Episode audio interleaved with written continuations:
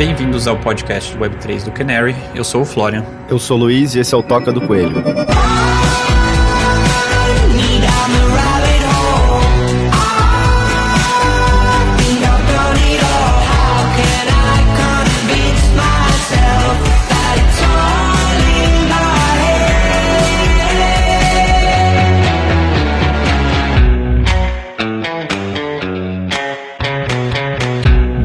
O episódio de hoje traz um bate-papo com um amigo de longa data, o Roberto Ritchie, head de produto da Alliance. Para quem não sabe, a Alliance é a principal aceleradora de startups em Web3, em cripto. É, vai ser bem legal, ele vai contar para a gente um pouco sobre como a Alliance funciona, o processo de admissão, para quem tem interesse, e também como que é o desenvolvimento da plataforma, que é amplamente utilizada hoje pela comunidade de founders em Web3, mas também vai falar sobre a história e trajetória pessoal dele, né, que também muito parecido com a minha, passa por todo o universo de Web 2 antes de começar a se dedicar aí à Web 3. É, nessa fase pré-Web 3 do Roberto, incluiu o cargo de Product Manager no Facebook, onde ele desenvolveu uma coisa que eu achei bem interessante, que é o Click to WhatsApp, um produto que hoje em dia é usado por mais de um milhão de pequenas e médias empresas mensalmente. Mais ainda no início da carreira, ele uh, foi parte da Glio, que é, foi a primeira startup latino-americana backed pelo Y Combinator, e uma experiência super interessante que é o Mais EV,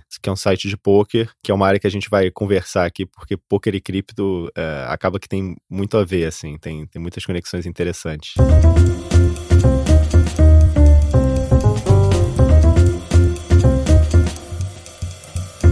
Richo, muito bem-vindo aí ao Toca. É um prazer ter você aqui com a gente hoje. O prazer é todo meu. Muito obrigado pelo convite. A gente sempre começa as nossas conversas fazendo a seguinte pergunta para os convidados: Como é que você entrou nesse universo de cripto e qual foi, de todas as tocas aí, que a gente sabe que existem muitas, qual foi a primeira que você explorou? Talvez seja interessante entender o background de como eu entrei em tech para entender como eu entrei em crypto. Então talvez eu comece mencionando isso. Eu, aos 18 anos, larguei a faculdade, eu estudava administração, porque eu, na minha adolescência inteira, joguei um jogo chamado Magic, Magic the Gathering. Um jogador de Magic fez segundo lugar no World Series of Poker. Isso levou um, um influxo de jogadores de Magic para jogar poker, porque basicamente a gente já estava jogando um jogo online o dia inteiro. No poker você conseguia lucrar 100 vezes mais, talvez talvez 10 a 100 vezes mais.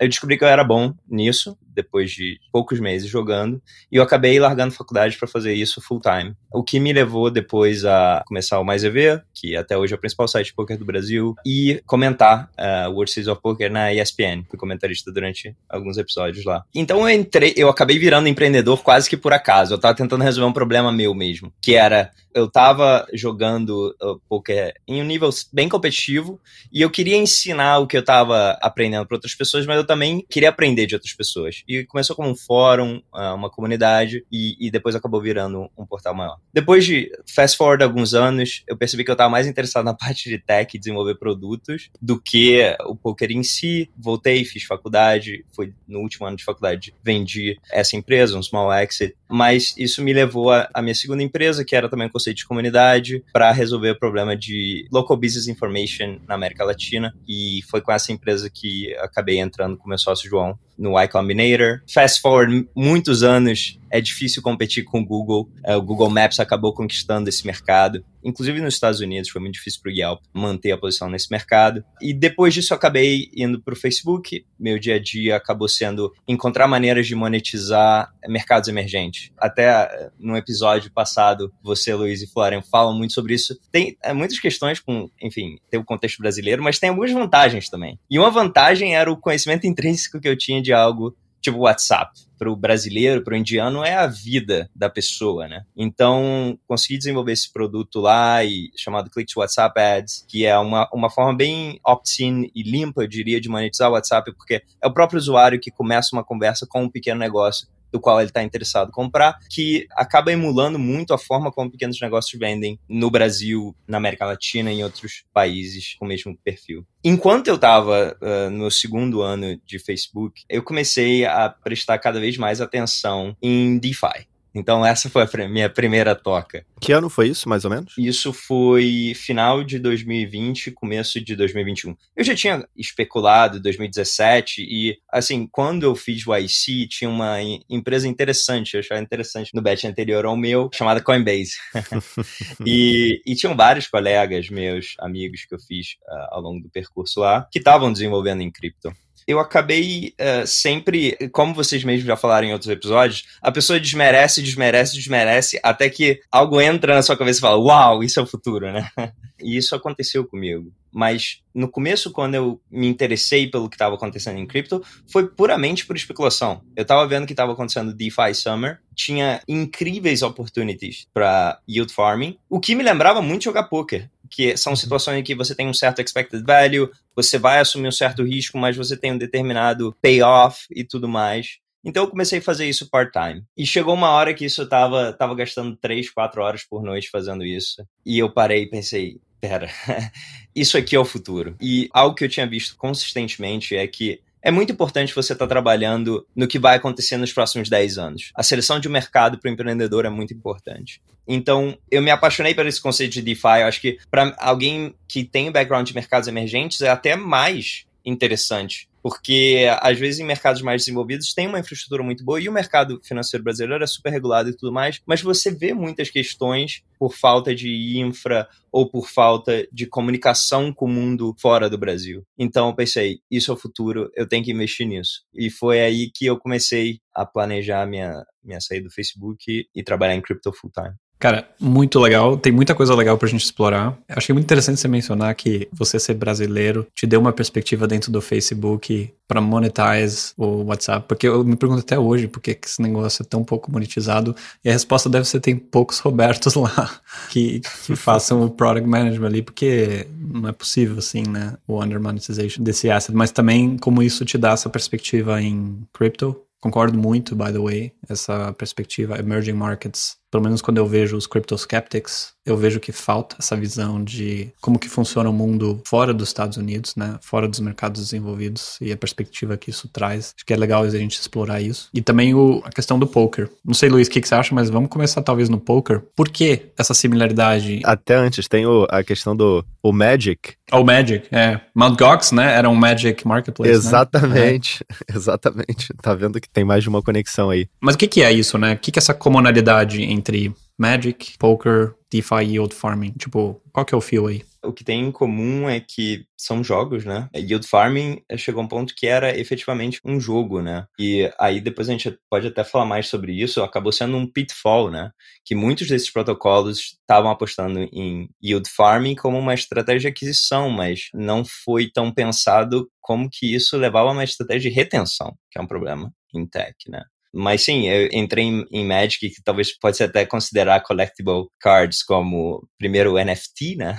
em certos aspectos, da geração daquela época, porque eu, eu gostava de. Todo meu grupo de amigos era ao redor disso, a gente viajava para competir e tudo mais, e compartilhava estratégias, todo o preparo que tinha para um torneio, e isso acabou sendo levado para o Magic, e hoje eu vejo um aspecto disso em crypto, mas principalmente mais do lado da especulação. E, sinceramente, o, que me interessa mais hoje em dia e, e, o que eu faço no dia a dia é o lado oposto disso, que é o, esse lado de retenção, de como desenvolver valor para o usuário e tudo mais. Então, acho que vale a pena, talvez, a gente falar um pouco sobre como que é seu dia a dia dentro da Alliance. Eu acho que pelo menos o meu conhecimento assim da Alliance foi surgiu ali né, mais ou menos nessa época, né, do DeFi Summer. Teve uma, uma iniciativa de alguns grupos diferentes, né, que se juntaram. Conta pra gente então um pouco do qual é a ideia é, e o que que você faz hoje em dia, como tem mudado também, tipo, como que a qualidade do empreendedor tem mudado, qual a qualidade do pitch do empreendedor e do, do que eles estão desenvolvendo tem mudado. E também como foi afetado, né, pelo downturn.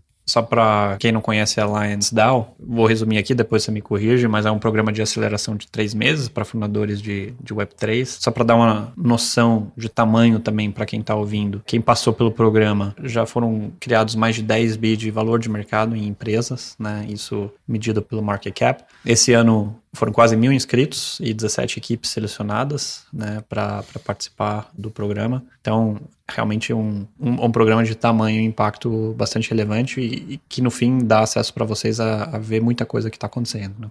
Sim, acho que essa intro da Alliance é muito boa. Para explicar um pouco do contexto da Alliance e como isso virou o que virou, tem duas pessoas chaves nessa história que são o Imran Khan e o Chao Wang. Até recomendo fortemente o podcast deles, Good Game. Acho que é um dos melhores podcasts de cripto uh, em inglês hoje em dia e é relativamente pouco conhecido por ser no o Imran foi uma das primeiras pessoas a investir como angel em protocolos que se tornaram os maiores protocolos de cripto. E algo que ele percebeu é que para DeFi funcionar em larga escala, precisava de liquidez. E o Imran estava em Chicago, que é a capital mundial de liquidez, onde estão todos os market makers e tudo mais, Jump Capital, entre outros. Então, a Alliance começou fazendo a conexão desses protocolos emergentes com os providers de liquidez de Chicago. Inclusive, o primeiro nome era Chicago DeFi Alliance. E outra pessoa chave nessa história é o Chao Wang, que é tem uma conta de Twitter super interessante de seguir. E também super early in crypto, foi fundador da Messari,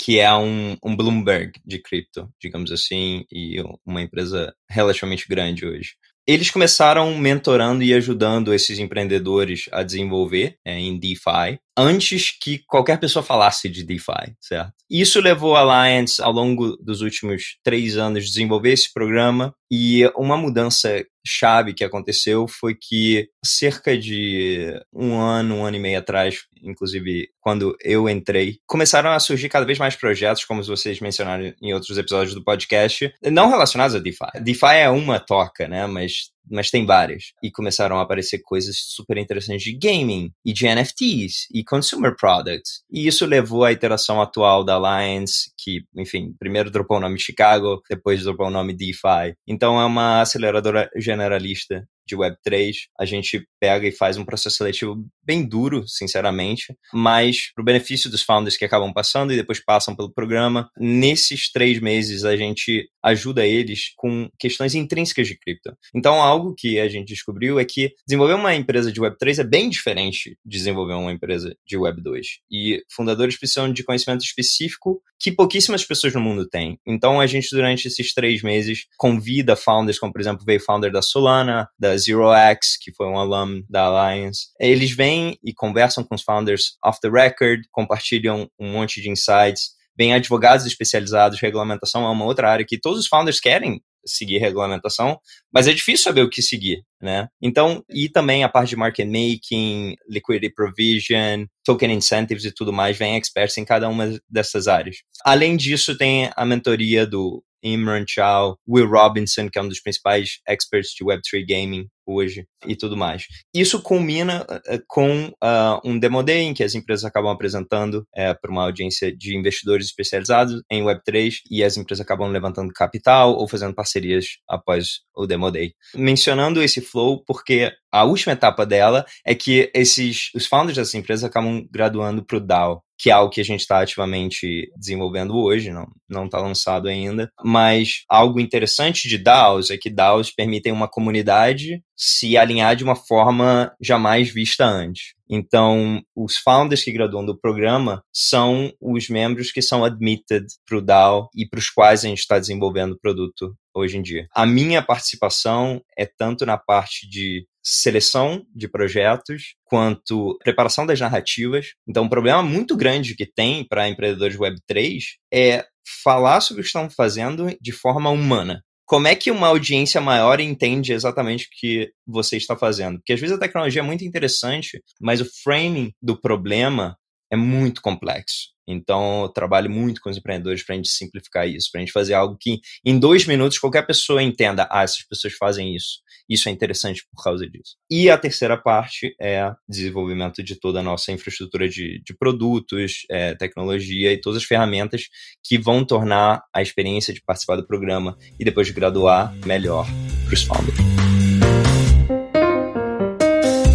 Eu queria te perguntar sobre esse segundo ponto que você mencionou, né? trabalhar com os founders para tornar a história e a narrativa mais humana e para explicar melhor o que, que eles estão trabalhando. Tem uma crítica de empresas em cripto que elas frequentemente são uma solução em busca de um problema. E a gente sabe que uma das maiores lições do, do mundo startup Web 2 é de você focar num problema de um usuário, num problema real, resolver esse problema e, em cima disso, construir um business. Né? E até interessante, é, na sua trajetória, se você me permite fazer essa, é, de certa forma, generalização, mas o Mais EV era realmente um problema que você estava vivendo ali, né? Você resolveu e virou um, um negócio, de certa forma, tanto que o negócio segue aí. Não sei se você tem lições também sobre como você montou depois a Glio e como você pensa sobre isso, mas é notório que em Web3 ainda existe um pouco desse issue, né? Assim, qual que é o problema efetivamente que você está resolvendo, principalmente quando você começa a falar de negócios que excedem o universo somente de cripto, o universo somente digital, e a gente pode falar um pouco disso também, que eu sei que você curte o assunto.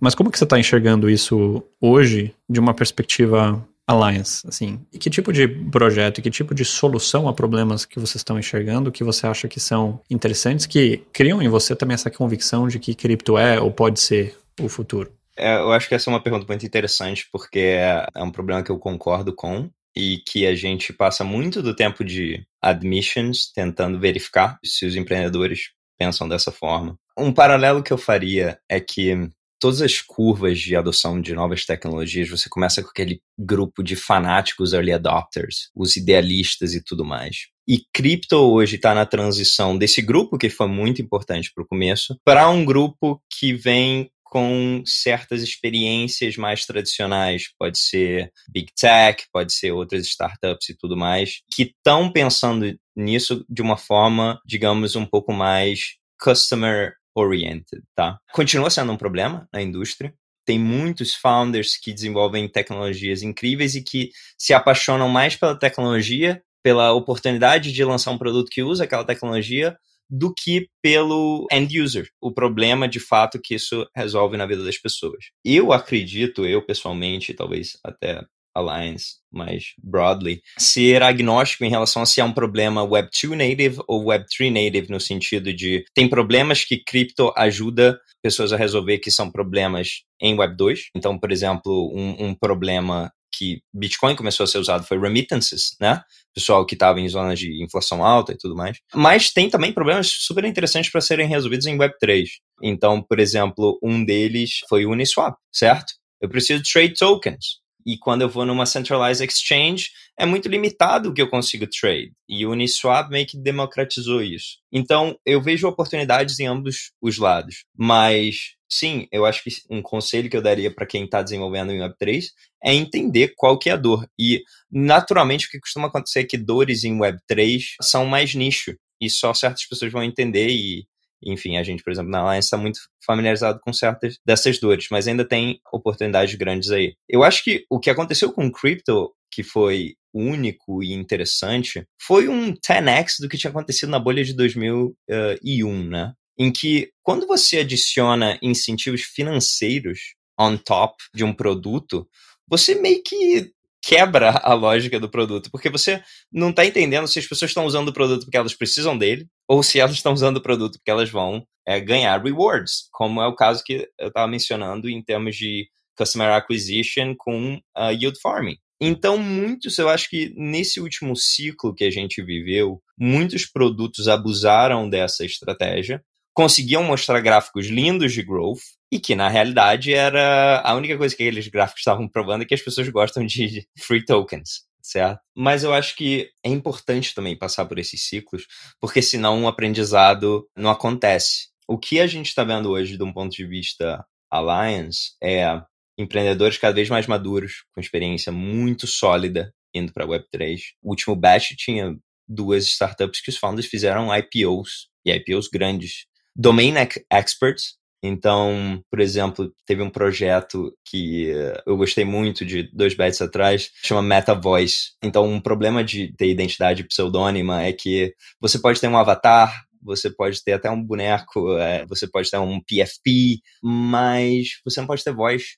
Você precisa usar um mixer ou alguma coisa. Então, eles desenvolveram vozes que podem ser compradas como NFTs. Só que o mais interessante não era só isso, era quem que está desenvolvendo isso, porque é, é, um dos engenheiros que desenvolveu a voz da Alexa. Então, é isso que eu estou falando dessa migração que está acontecendo. Pessoas que usaram seus talentos para resolver problemas grandes em Web 2, migrando para Web 3. E a implosão do FTX, óbvio, tá levando a um wipeout de outros players, né? Porque sempre que tem uma implosão dessas, todas as dependências também são afetadas. Mas, em parte, é o motivo pelo qual a gente está aqui. Porque uh, certas soluções precisam ser descentralizadas e todos os problemas que acontecem com centralização. E uh, eu acho que muitas pessoas olham cripto e falam que tá um bom mercado, um mercado, um bear market, tudo mais, bull ou bear, com base no preço do token.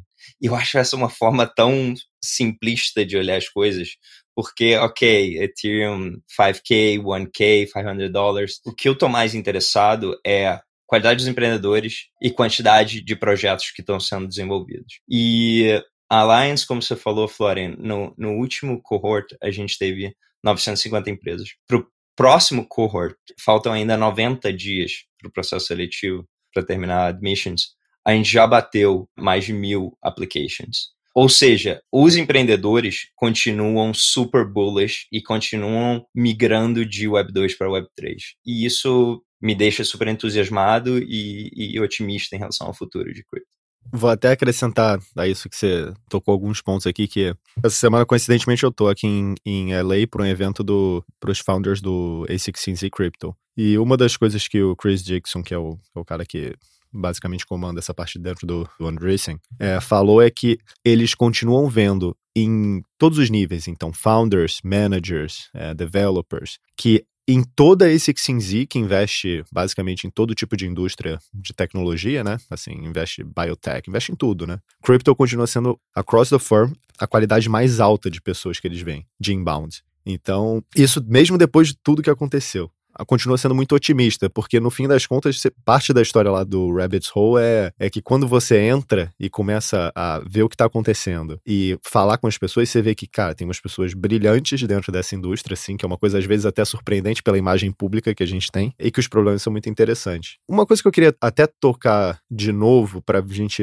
para ver como é que é o approach de vocês, tanto para a parte de seleção quanto para guiar as startups. Você citou o caso da Uniswap aí, que acho que é bem claro, assim, se dá para dizer que tem um produto de DeFi que é útil, está sendo usado independente de incentivo ou não, e que permitiu a existência de vários outros produtos, é a Uniswap, né? Então, no momento que você pode trocar de maneira descentralizada entre dois tokens, você cria lending, você cria várias outras coisas. Uniswap, a história que eu, que eu lembro que, que foi contada é que o, o Hayden, que é o cara que criou, ele pegou uma ideia do Vitalik e desenvolveu. Então, assim, não foi muito. Ele não partiu muito de uma ideia de, putz, eu tenho esse problema, ah, isso aqui é uma coisa que as pessoas estão tendo essa dor, é, e então vou resolver. Ele partiu de uma ideia, talvez, de falta esse building block.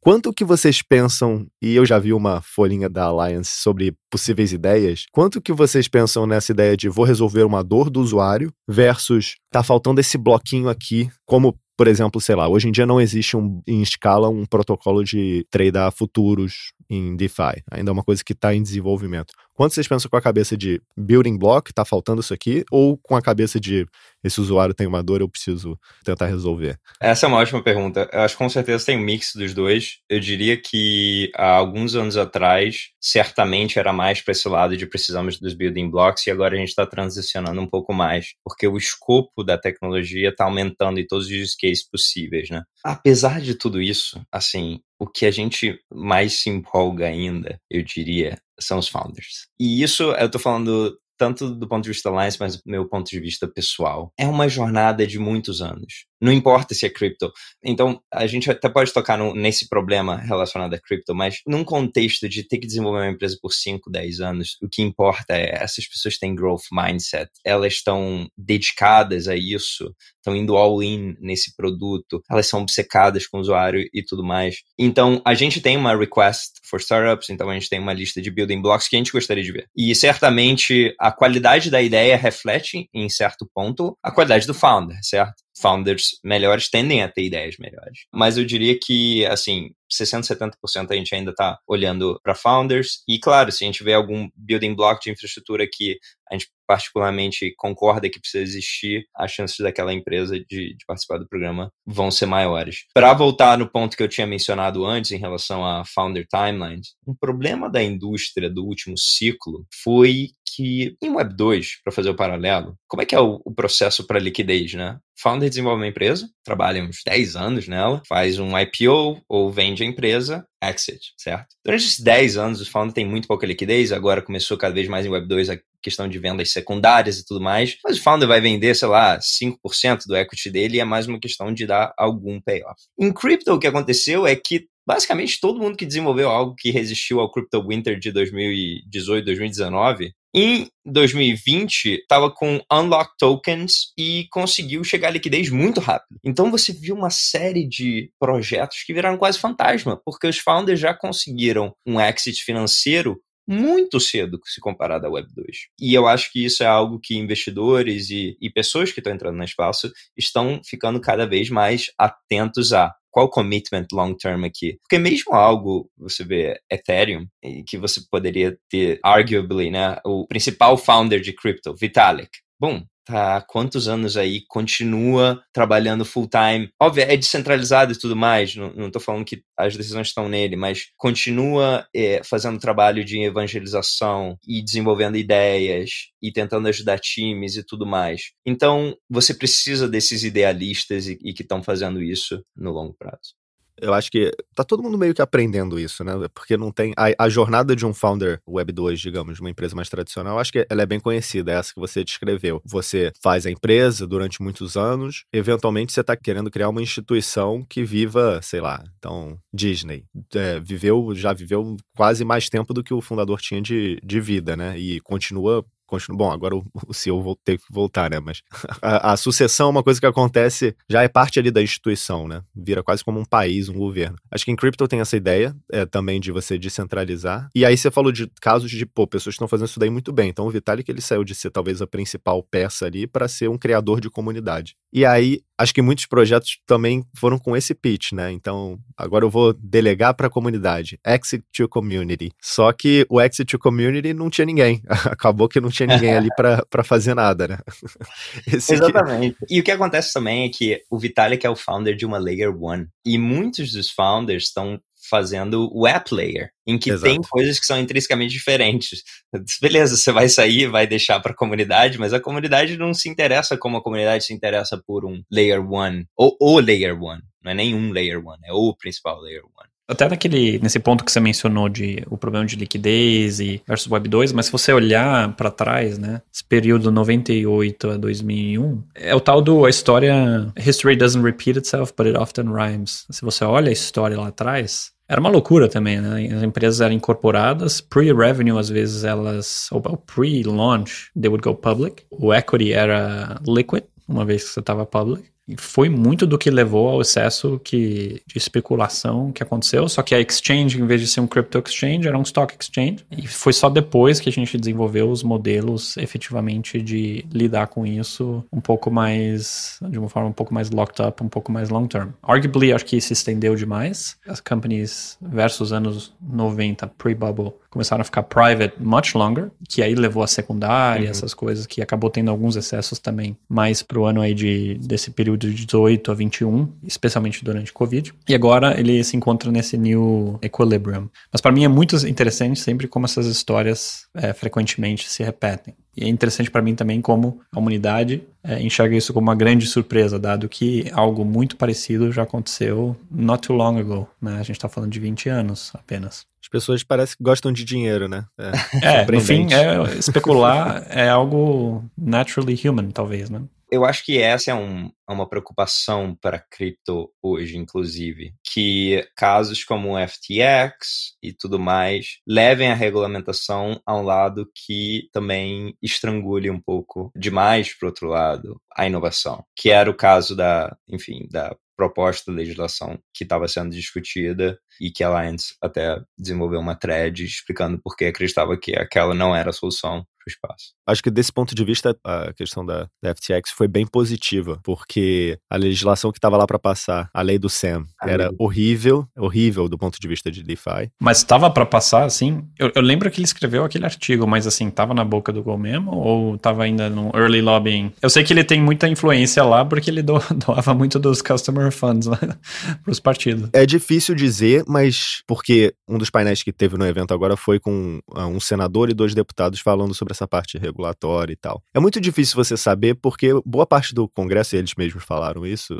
nem tem de cripto, né? Então é, é, é difícil, tem uma resistência natural. Então você saber se um negócio vai passar ou não. Só que eu acho que nesse caso, era basicamente ele com bastante capital financeiro fazendo uma proposta que ia contra DeFi muito pouca resistência do lado de DeFi, porque o pessoal é muito desorganizado. Então, é, a MC, que é CEO da Uniswap, falou exatamente isso. Falou assim, putz, a gente não estava bem organizado ali para contra-atacar esse lado. Então, assim, você tá ouvindo uma... A única voz que você tá ouvindo de cripto falava contra DeFi. Então, era bastante ruim desse ponto de vista. Mas eu acho que, assim, funcionou muito bem como um stress test também para a indústria. O founder do Solana, o Anatoly, estava falando como que depois, né, da FTX, as coisas se organizaram, como que foi ruim para eles, né, porque eles estavam muito ligados à FTX. Uma coisa interessante que ele estava falando era que, beleza, algumas exchanges eles tiveram que fazer um trabalho ativo e falar assim, putz, a gente não é da FTX, a gente não é uma Binance Chain ou coisa parecida, a gente é um negócio separado aqui. Mas muito do trabalho, então, fazer fork de projeto, relançar, reroute a liquidez, passando por fora da FTX, foi feito pela comunidade sem ação ativa dele, entendeu? Então, achei isso muito legal, assim, porque já isso mostra já uma característica que, putz, se fosse num mundo tradicional, partner partnership, sociedade entre empresas, isso a outra empresa tinha sido levada junto, entendeu? Então é uma coisa meio única de cripto. Sempre nesses momentos você vê, tem sempre o flip side, né? Aí nessa hora é muito importante também essa comunidade idealista que a gente estava falando antes. E é por isso que o push para descentralização e você desenvolver algo que a comunidade de desenvolvedores, a comunidade de usuários de fato acredite a longo prazo e queira suporte é muito importante. Porque se é uma comunidade mais mercenária, quando acontece um evento desse, ela sai fora, né? E, e definitivamente não vai fazer esses steps.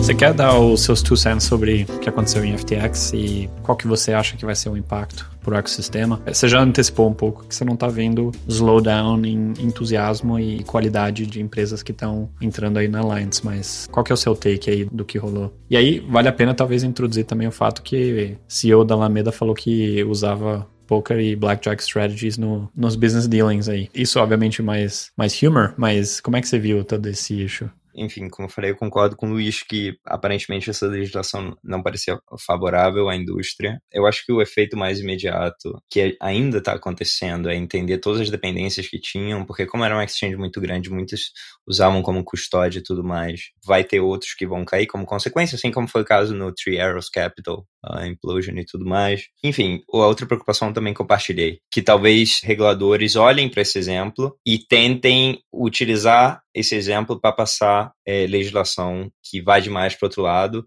e que não teria sido efetiva para prevenir isso anyway, como já aconteceu muitas vezes no passado, né? Certas situações são utilizadas para outros escopos. Mas do ponto de vista positivo, eu acho que o push de descentralização é mais relevante do que nunca. Dois, os usuários e as entidades estão esperando cada vez mais em termos de accountability e transparency desses players grandes da indústria, o que me parece um push positivo. E, enfim, como eu falei, eu acredito que eu não vejo slowdown em termos de founders e até investidores. Óbvio que alguns tiveram perdas muito grandes ali. O nosso último Demo Day da Alliance, que foi no dia depois da implosão. A gente brinca que todo Demo Day da Alliance tem algum Black Swan event, porque no último foi Three Arrows Capital, no antes foi Axie sendo hackeado e tudo mais. Mas tudo isso acredito que torna o sistema mais é, anti-fragile. Né? Para completar, as startups conseguiram em média 46 pedidos de intro de investidores de Web3.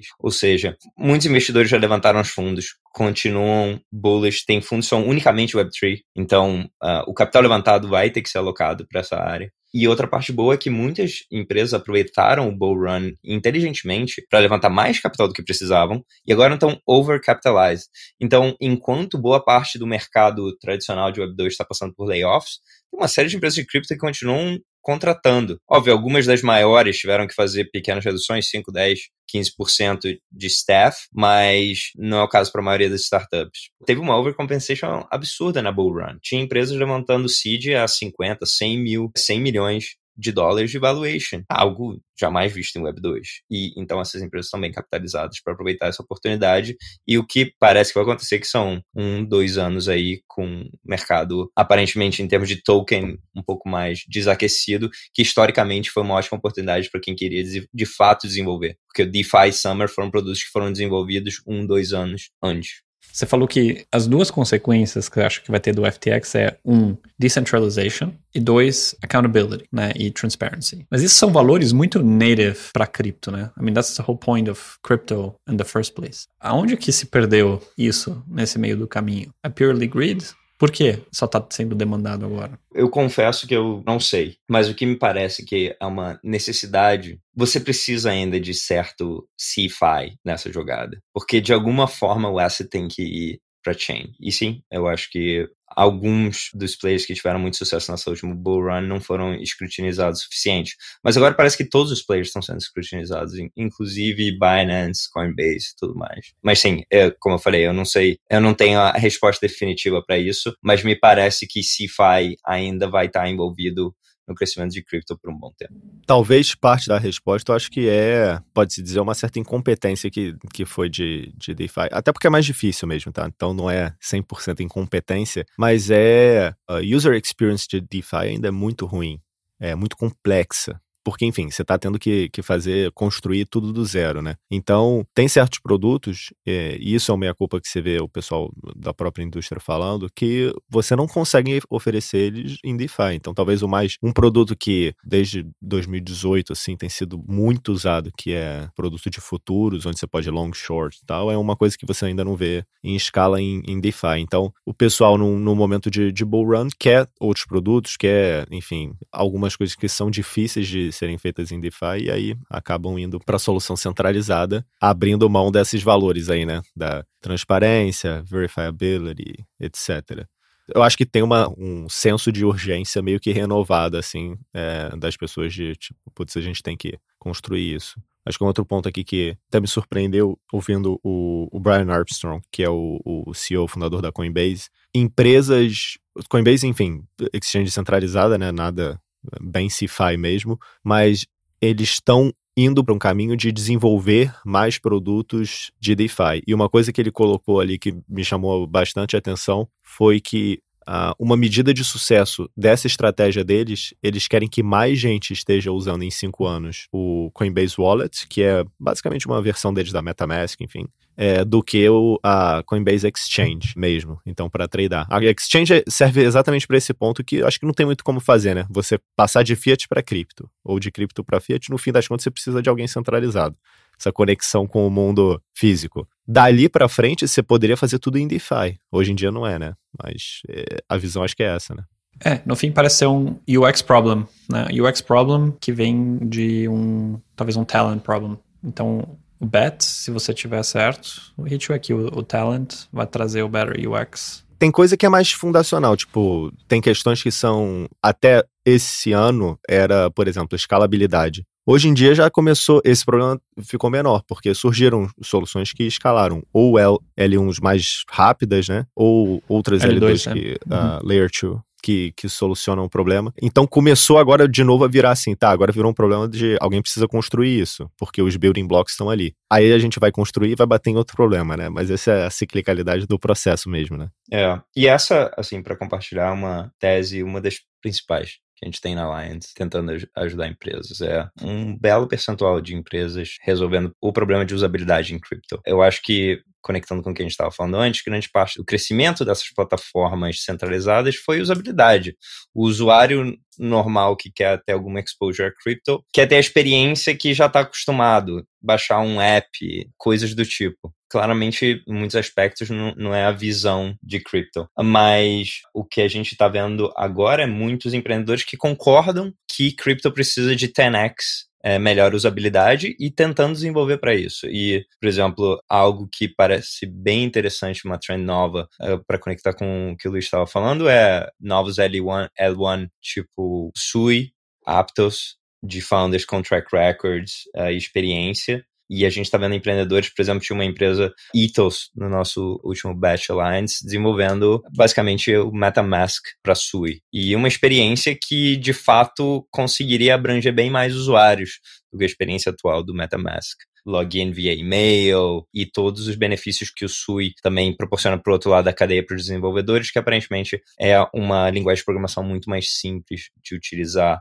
mas que mantém um altíssimo número de transações e output. Então a gente, com certeza, essa é uma tese que, que a gente acredita bastante em. Tem uma série de empresas, Gelt é outro exemplo que vem à cabeça, uma empresa que permite DeFi yields de forma não custodial, ou seja, eles não ficam com seus fundos depositados numa conta deles para qualquer usuário americano que simplesmente deposite. Então fazem toda essa abstração de fazer os fundos chegarem on-chain e conseguir uh, yields, inclusive, superiores ao que, ao que se consegue no mercado americano. Enfim, tem consenso em cripto de que esse é o challenge a ser resolvido para escalar. Sim, bem legal.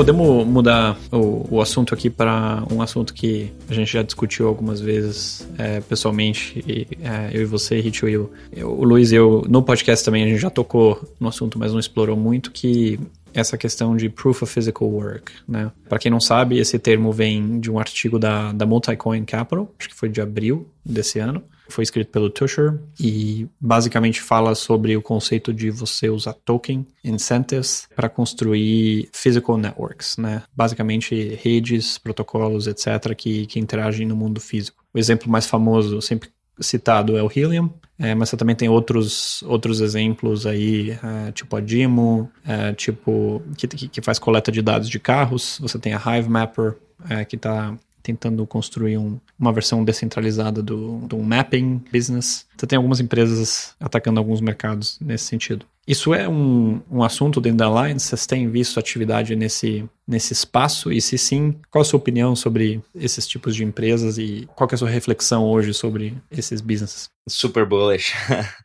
Proof of Physical Work. Uh, eu acho que eu estou muito empolgado para ver o que vai acontecer e todas as permutações possíveis dessa ideia. Então, a gente, uh, no último cohort, teve uma empresa de Proof of Physical Work chamada Spexigun, que basicamente faz isso para drone imagery.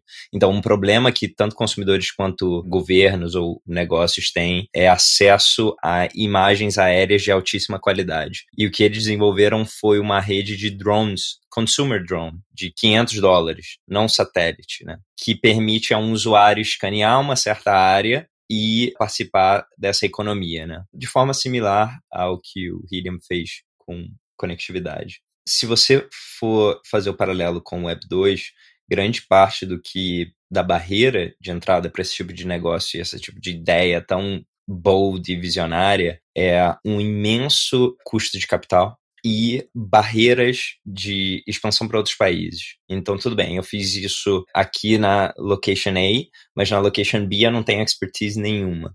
Então, as empresas tiveram que resolver isso contratando country managers e você vê o caso, por exemplo, das empresas de delivery ou das empresas Uber, Lyft, toda competição que aconteceu para conquistar esses mercados. E Proof of Physical Work é um modelo bem interessante para você bootstrap essa network e para você permitir use cases que em Web 2 são extremamente difíceis, principalmente nas áreas com acesso mais remoto. Então, ainda hoje em Web 2, para transportation e delivery e tudo mais, esses, é, digamos, esses apps ou essas soluções ainda são predominantemente utilizadas em, em zonas com maior densidade populacional, mais desenvolvidas. Então, dado que democratização e você pegar algo que é só uma pequena elite tem e, e proporcionar para a massa é algo que eu é, me entusiasmo muito por e que, enfim, eu trabalhei bastante em. Eu acredito que essa é uma das áreas em cripto que mais vai, vai ter inovação nos próximos anos. A gente está vendo isso em termos de uma série de,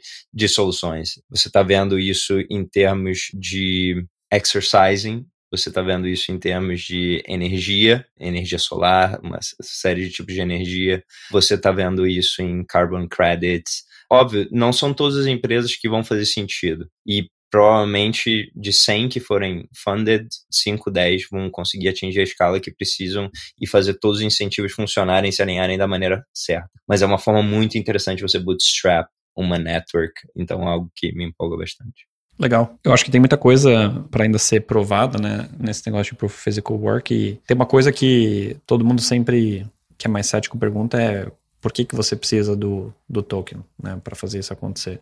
Você tem refletido sobre esse assunto e qual a sua visão hoje sobre isso? Eu diria que são pouquíssimas as empresas em cripto que precisam nativamente do token para fazer acontecer. Talvez Proof of Physical Work seja uma delas, tá? Porque você precisa de fato bootstrap a network o que eu diria para alguém que está pensando em fazer uma empresa em cripto é refletir sobre é todo o custo do outro lado. A maioria das empresas é, de cripto que não estão desenvolvendo um protocol layer ou algo tipo que a gente acabou de mencionar, tem essa imagem, ah, preciso ter um token. Mas ter um token é um grande trade-off. Nem todas as empresas que atuam em cripto, ou nem todas as empresas que vão ser criadas em tag nos próximos 10, 20, 30 anos vão ter um token. Porque nem todas as empresas fazem sentido ser descentralizadas. Talvez social media faça sentido ser descentralizado.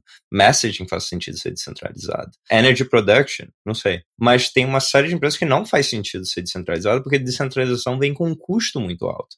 E a gente vê esse custo hoje em dia. Ethereum quer fazer um upgrade. Putz, anos e você passa a ter uma pressão enorme tanto da comunidade. Então, a partir do momento que tem um token, você tem uma série de especuladores, mercenários que entram ali e que vão contaminar, digamos assim, em certa forma, o seu product thinking, porque vão te pressionar para você desenvolver algo que faça o preço do token subir e, e, que algo que muitas vezes está fora do controle do empreendedor. E isso gera muita noise. O outro tipo de pressão é pressão de regulamentação. Os empreendedores nesse espaço, como a gente já falou, querem fazer a coisa certa e hoje tem muita neblina, digamos assim, em que, que é para fazer. Então, a gente particularmente recomenda para várias empresas adiar qualquer pensamento de token pós-product market fit e no caso de empresas que faça sentido. Então, eu acredito que seja uma, algo muito interessante em termos para a maioria das empresas em termos de aceleração de growth, mas o que a gente viu uh, no último ciclo foi uh, fake growth, foi, foi growth que foi só porque tinha é, um token atrelado e não tinha de fato necessidade do base use case. Pô, a gente tem uma pergunta aqui que a gente faz para todo convidado. Você falou, começou falando no início como que você entrou em cripto, né? E qual foi a primeira toca que você explorou, etc. Agora, conta pra gente o que que te faria sair dessa toca. O que que te faria sair de cripto? Deixar essa toca aqui que a gente tá agora. Olha, eu acho que vai ser difícil sair da toca, porque é, é, seria como pedir para alguém sair da internet. Eu vejo Crypto Web3, termo que a gente quer usar, como algo que, que vai cada vez mais substituir sistemas que a gente utiliza hoje em dia. Então, eu imagino que daqui a uma década, duas décadas, a gente vai estar falando muito mais de finanças descentralizadas do que centralizadas e várias coisas. É porque o app que eu uso ainda é, é bonitinho front-end, de como a transferência acontece na mesma hora, mas no back-end ela demora dois dias e tem um mega computador protegido por um monte de segurança para efetuar aquela transação. Então acho que é, cripto vai acabar substituindo uh, vários use cases.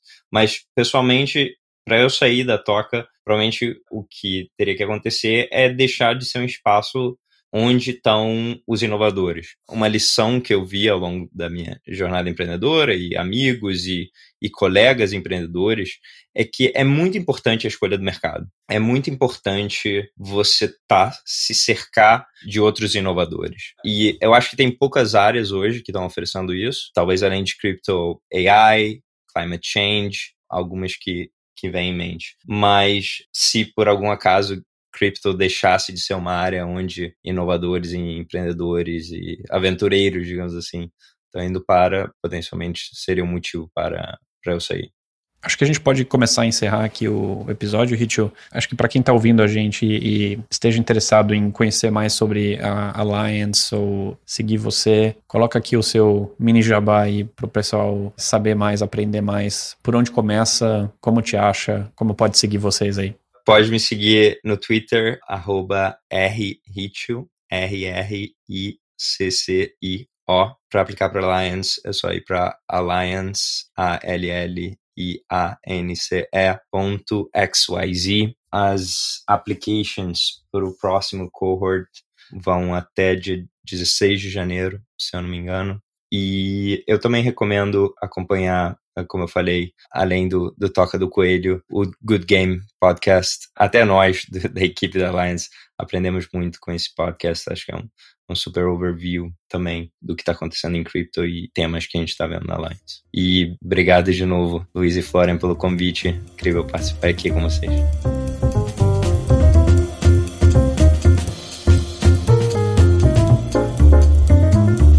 Tio, mais uma vez, obrigado aí pelo seu tempo. Espero que tenha sido legal para você também refletir aí sobre essas perguntas e obrigado muito por ter doado esse seu tempo aí. Obrigado também por tudo que você faz aí pelo, pelo ecossistema empreendedor latino-americano, agora em cripto. É muito legal ver também cases de gente como você indo bem no que fazem mundo afora. Acho que sempre serve de inspiração para muita gente. Então, brigadão. Para finalizar aqui, gente, esse foi o Toca do Coelho. Esperamos que vocês tenham curtido esse tempinho com a gente, com o Ritio, que continuem nos acompanhando nessa jornada dentro do universo Web3 e cripto. Eu sou o Florian. E eu sou o Luiz e até o próximo episódio.